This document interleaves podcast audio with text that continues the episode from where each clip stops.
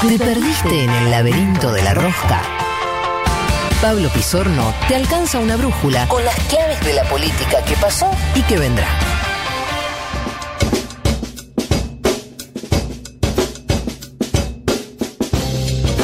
...19 minutos pasaron ya de las 11 de la mañana... ...en toda la Argentina... ...23 grados 6 décimas...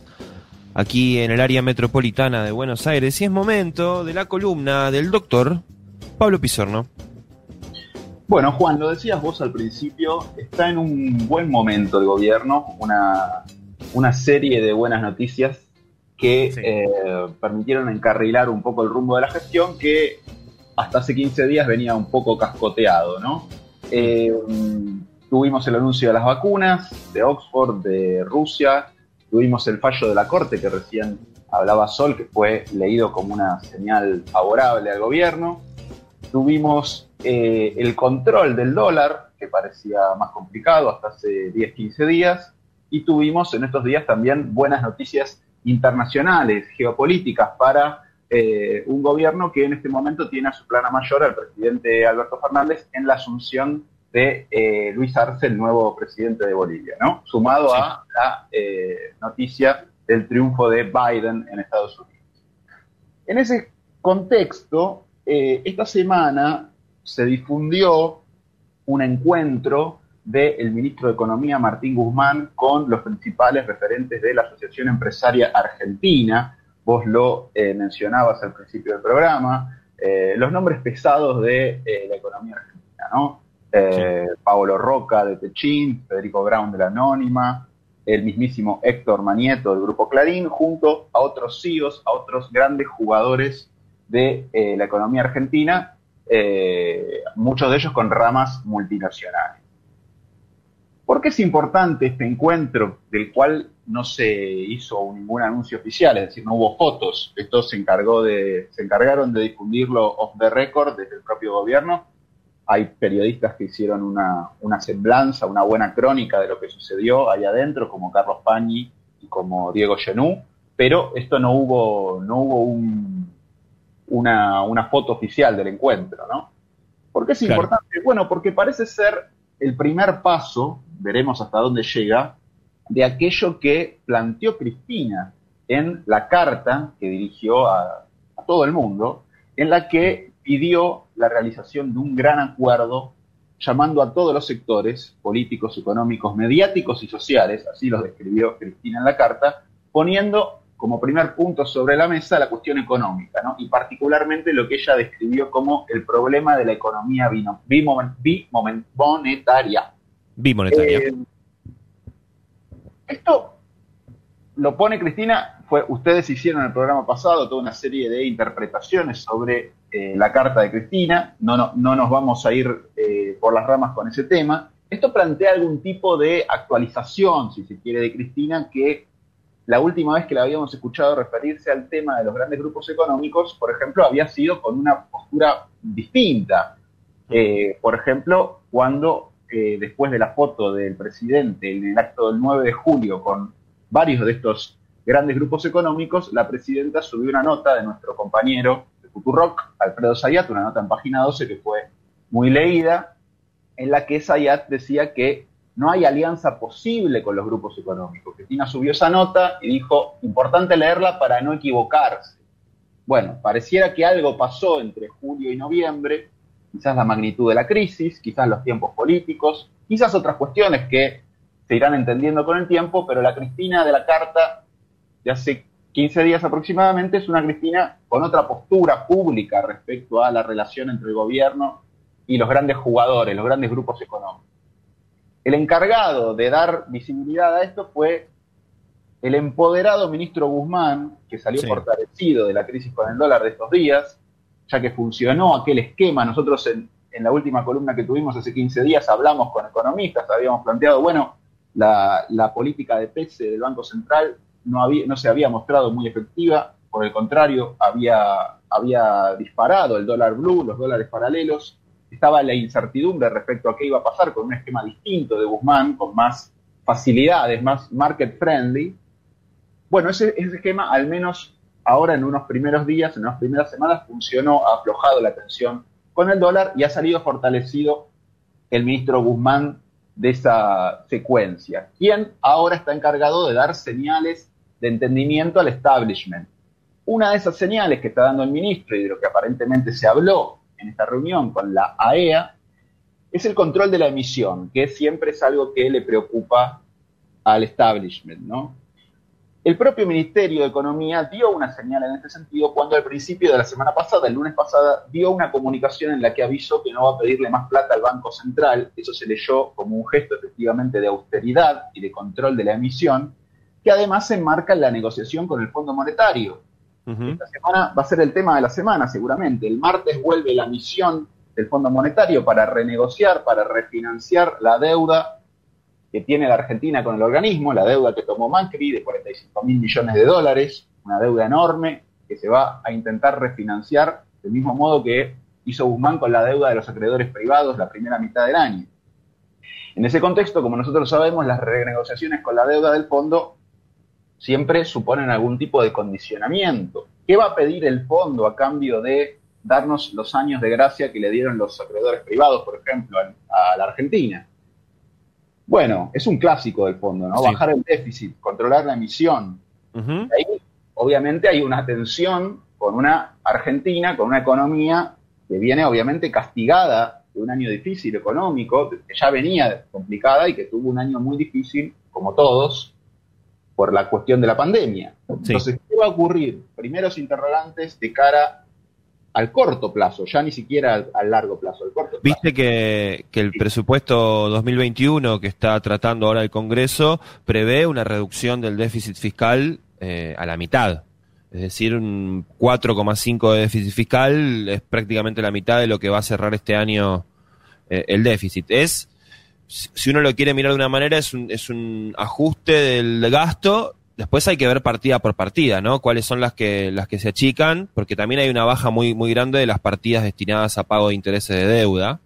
Y hay que ver qué pasa con las partidas destinadas a políticas sociales. Pero eh, en relación a esto que decía, sí, el gobierno está, está poniendo un horizonte para el año que viene de una baja del déficit importante. Totalmente. Bueno, y ahí, por ejemplo, entra el gasto COVID, el IFE, el ATP, que no figuran en el presupuesto del año que viene.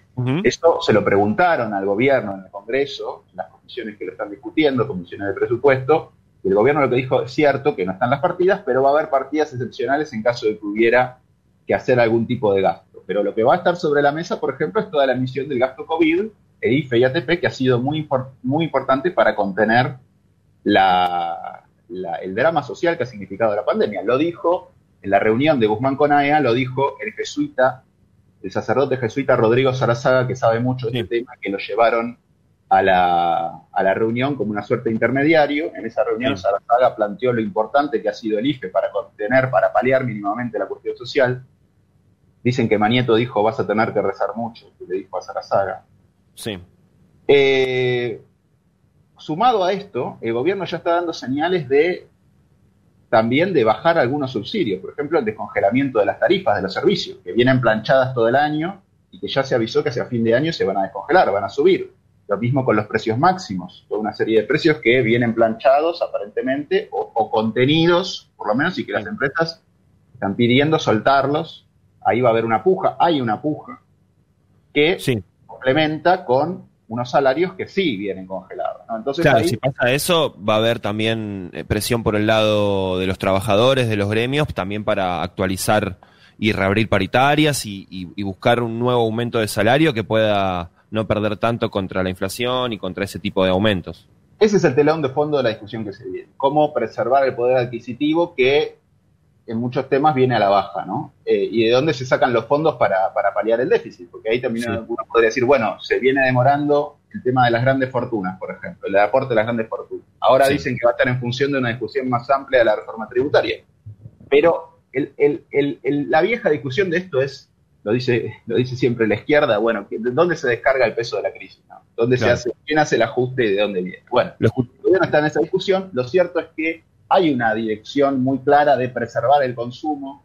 En eso ha sido muy claro el gobierno, por ejemplo, en evitar la devaluación por el castigo que tendría eh, a los salarios, al poder adquisitivo, el aumento de precios. El gobierno lo está evitando a toda costa porque justamente lo que quiere poner sobre la mesa es que el crecimiento, la recuperación viene de, la mano del consumo y del mercado interno. Esto no tenemos tiempo para desarrollarlo, lo hablaremos en otro momento, pero también se suma con el año que viene es un año electoral.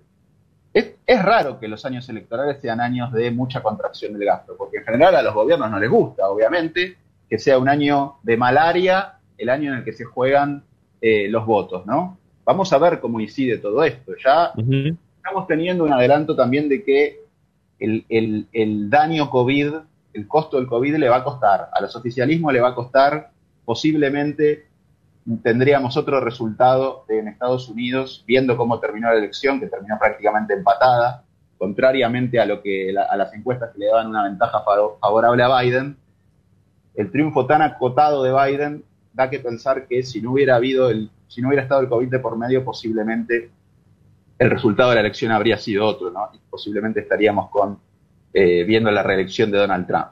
Pero bueno, en el plano económico y social está esa incertidumbre de si se va a poder plantear ese acuerdo con los sectores económicos que le dieron, le dieron changüí a Guzmán después de haber controlado el dólar y de ser ahora el empoderado ministro de Economía que parece controlar todos los resortes de la economía después de eh, la exitosa gestión del dólar y de la deuda. Un epílogo nomás, Juan, respecto a otras dimensiones del acuerdo de Cristina. ¿Puede haber un acuerdo? Porque Cristina dijo, eh, ¿qué dijo? Sectores políticos, aparte, ¿no? Económicos, mediáticos, sociales, pero empezó diciendo sectores políticos. ¿Puede haber un acuerdo con un sector de la oposición? La escuchábamos a Sol recién, por ejemplo, en temas judiciales está, está, planteado sobre la mesa el tema de la designación del procurador de Rafecas, que necesita dos tercios del Senado y que ya tuvo declaraciones de, aval de parte de Carrió, que sacudió fuerte el espacio de Juntos por el Cambio, a la cual se sumaron algunos otros dirigentes, lo dijo también Diego Santilli, por lo cual se interpreta que sería la postura de Horacio Rodríguez Larreta, también por parte del radicalismo. Entonces ahí hay una zona a explorar con posibles acuerdos con un sector de Juntos por el Cambio que tiene una postura más dialoguista, que no es la de los líderes más duros, ¿no? que podría ser Macri, que podría ser Patricia Burrich, secundando ese tipo de oposición más, más dura, que son los que, por ejemplo, van a alentar la manifestación que va a ocurrir hoy, 8N, más acostada en el público más, más duro, antikirchnerista y con el con el siempre frondoso acompañamiento de los medios de comunicación, bueno, parece haber otro sector de la oposición que se presentó en sociedad también esta semana. Hubo un encuentro el Día del Desarrollista con la excusa de una efeméride del nacimiento de Rogelio Frigerio, el abuelo del que fue ministro de Macri.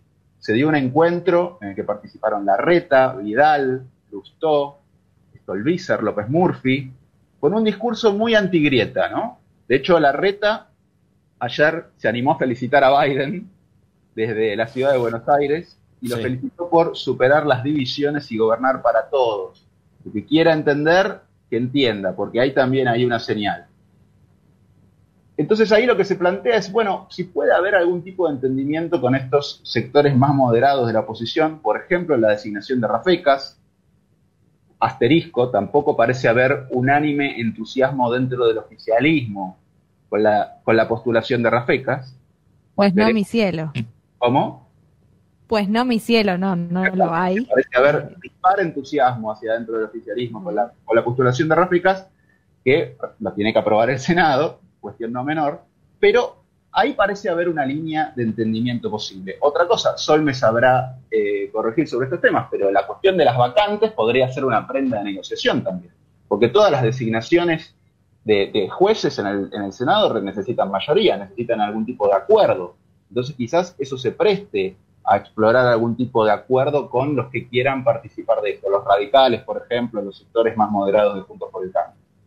Así que, siempre funciona de, esa forma también, ¿no? Eh, bueno, ustedes me ayudan a tener los votos de esta mayoría especial, ¿no? Porque la mayoría simple el, el gobierno la tiene en el Senado, pero bueno, recordad que tengo este, esta terna del Consejo de la Magistratura y quizá hay un candidato para cierta provincia que a vos te parece más idóneo para ese lugar que otro. Es que, como vos decías bien en tu columna, hay una lectura bastante malintencionada de lo que fue el fallo de la Corte por parte de algunos, algunas líneas más duras mediáticas, de decir que bueno, que es un fallo que rompe el Estado de Derecho, que le da eh, el poder al gobierno para hacer lo que quiere. Y en realidad el gobierno para designar jueces requiere el aval del Senado. Sin la oposición no puede designar jueces, ¿no? Hay bastante mala leche, para decirlo fácil. No, sin, sí. Sin la oposición no puede salir del Consejo de la Magistratura la terna para elegir un juez. ya de por sí, desde ese momento inicial, imagínense. Así que yo, para terminar, Juan Sol, eh, me parece que esa puede ser una carta posible en donde se pueda plantear algo de lo que dijo Cristina. Veremos con, en qué magnitud, con qué actores, pero lo cierto es que jugó la dama eh, y ya hubo repercusiones tanto en el plano económico como en el plano político. Muy bien, hasta acá la columna de Pablo Pizorno, 11 y 34, 23 grados. Ya venimos. El hecho maldito.